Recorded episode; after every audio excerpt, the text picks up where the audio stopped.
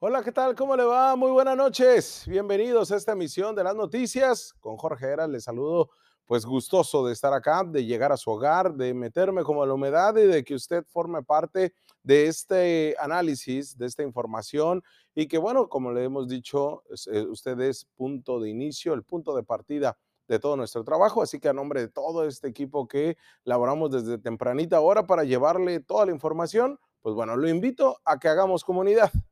Y mire, el día de hoy vamos a hablar de una, unas, de, pues, una, vamos a hacer un análisis de algo que pudiera parecer muy técnico, pero ya sabe que acá hacemos que los temas, los más técnicos o los más eh, que se sienten que solamente los tecnócratas lo pueden manejar, acá no.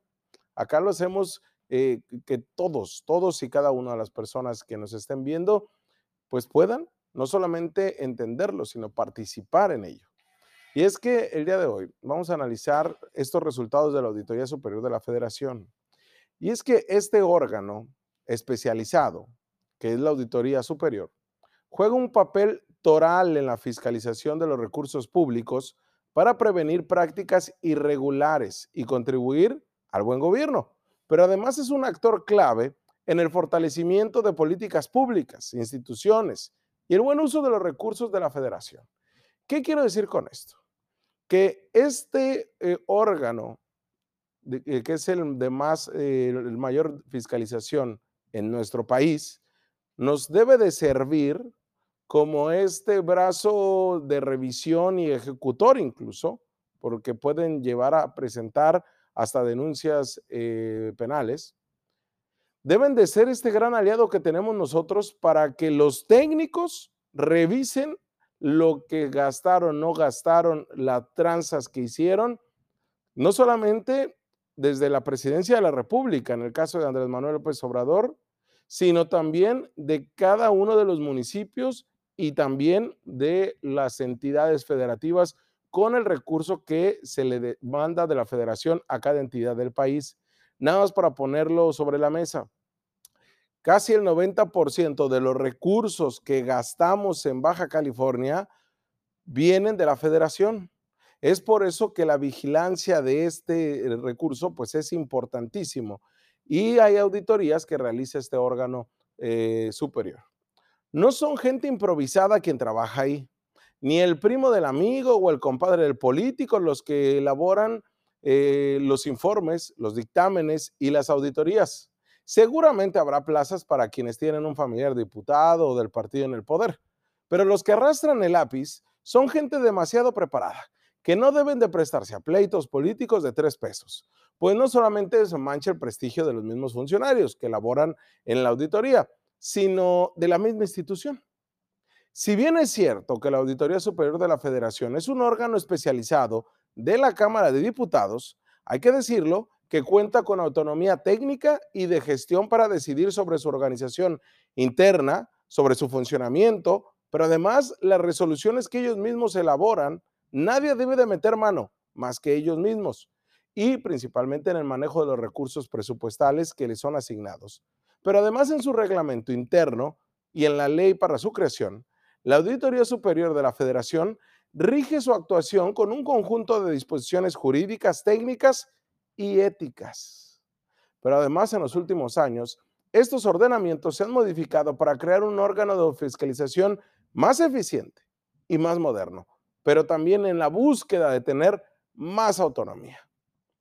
Ha causado mucho revuelo la revisión de la cuenta pública del primer año de ejercicio de la administración obradorista por las observaciones que se hicieron por 67.498 millones de pesos, no son 5 pesos, 67.498 millones de pesos, de los cuales hay casos que se han considerado mediáticamente como escandalosos. Y es que el recurso mismo nos dice que sí son, como en el gasto en la cancelación del aeropuerto de Texcoco con el costo al erario de más de 300 mil millones de pesos y las omisiones encontradas en el aeropuerto de Santa Lucía. Acá no hay cabida para echarle la culpa al preanismo, ¿eh? ni al PRD, ni al sector empresarial. Acá no. Acá es un tema técnico. Acá no es político. Pero nuestro presidente se volcó a decir que la auditoría exageró, que él tiene otros datos. Ha sido muy común este planteamiento del presidente del país. Sin embargo, también hay que decirlo, que después de estos reclamos del presidente Andrés Manuel López Obrador en su mañanera, horas después, ya por la noche, mientras nosotros hacíamos este programa ayer lunes, quien consideró que la Auditoría Superior de la Federación exageró en su evaluación sobre la cancelación del aeropuerto en, el, en Texcoco, el mismo presidente, con este reclamo directo, pues ¿qué cree? Por la noche el organismo se retractó e indicó que hubo un error metodológico en el cálculo de dicha suspensión y que después dará un nuevo informe más detallado. Tremenda bronquita en la que, pues a través de un comunicado, metieron a los contadores y auditores de la Auditoría Superior de la Federación, la cual preside David Colmenares Páramo, quien fue electo por el Congreso de la Unión casi por unanimidad para el periodo de 2018 al 2026. ¿Qué quiero decir con esto?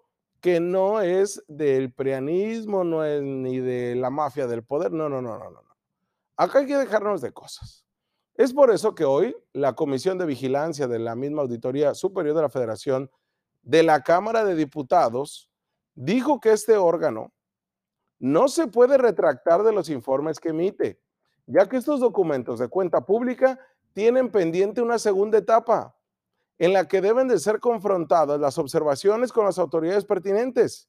Ya ve tanto escándalos que se le hizo a Kiko cuando se dijo que eran este, más de 6 mil millones de pesos los que pues no había enterado y que se los había robado. Y después dije, y todo por una filtración que hicieron en su momento legisladores del PRI para golpear a Kiko Vega. Y después que dijeron, no, pues son, no son 6 mil, son 3 mil pues bueno, así siguen siendo muchos. Al final solventaron la mayor parte de las observaciones y hoy por hoy ni nuestros senadores morenos, ni nuestros senadores del PT, ni los senadores del PAN, ni los diputados federales, nadie ha podido decirnos qué pasó con esos señalamientos que se hicieron al vapor a través del análisis de la cuenta pública. Por eso hay que entenderla, analizarla y saber trabajarla periodísticamente porque son un total de 1.358 auditorías entregadas a la Cámara de Diputados por la Auditoría Superior de la Federación año tras año, porque se presenta un informe general de la cuenta pública 2019.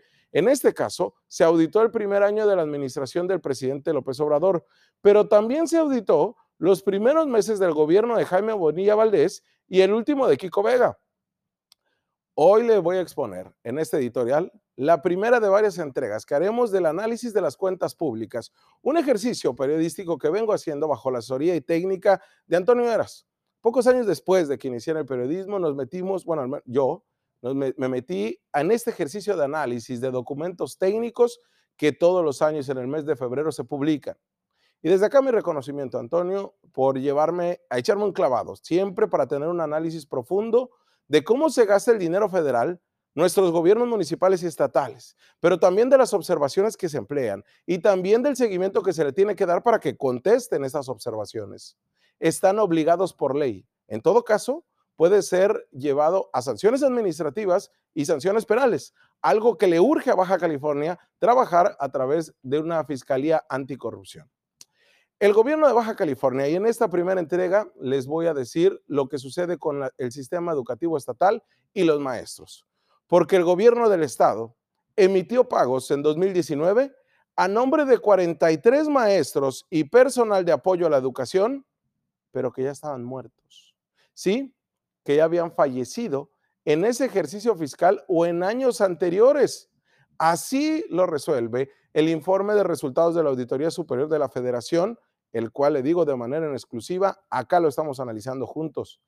Fue por un monto de 2.179.000 pesos. Usted dirá, pues es mucho o es poco, pero este es un resultado que es importante, pero lo que más impacta es esto, que la Fiscalización Superior de la Cuenta Pública 2019, en la cual pues está Kiko y está Bonilla, cubrió 427 veces la nómina de trabajadores que fueron identificados como decesos.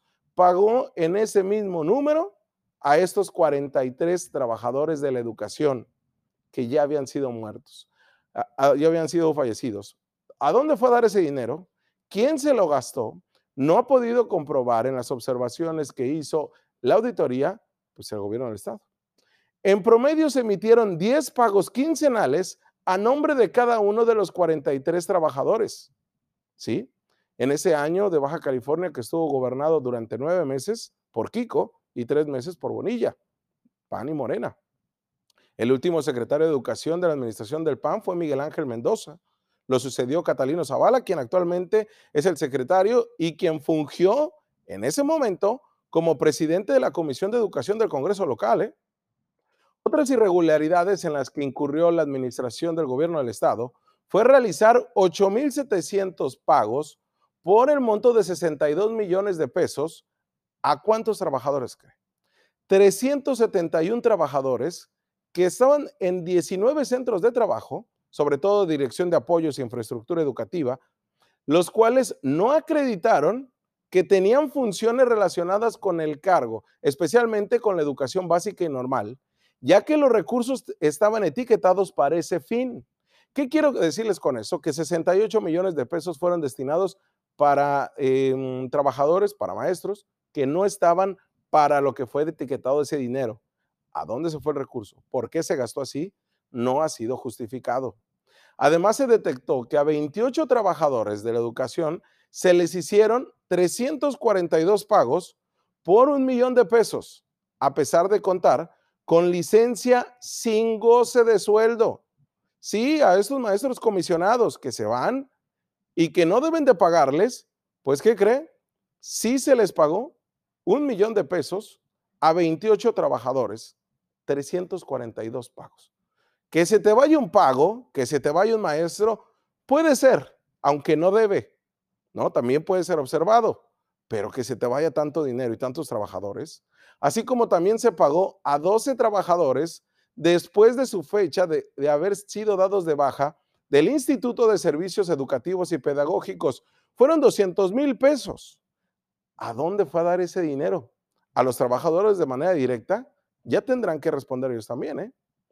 Este informe que le estamos analizando eh, usted y yo advierte también sobre 20 pagos por 100 mil pesos a dos trabajadores reportados con cargos de elección popular sin que le hayan acreditado la compatibilidad de empleos para su desempeño de ambos puestos.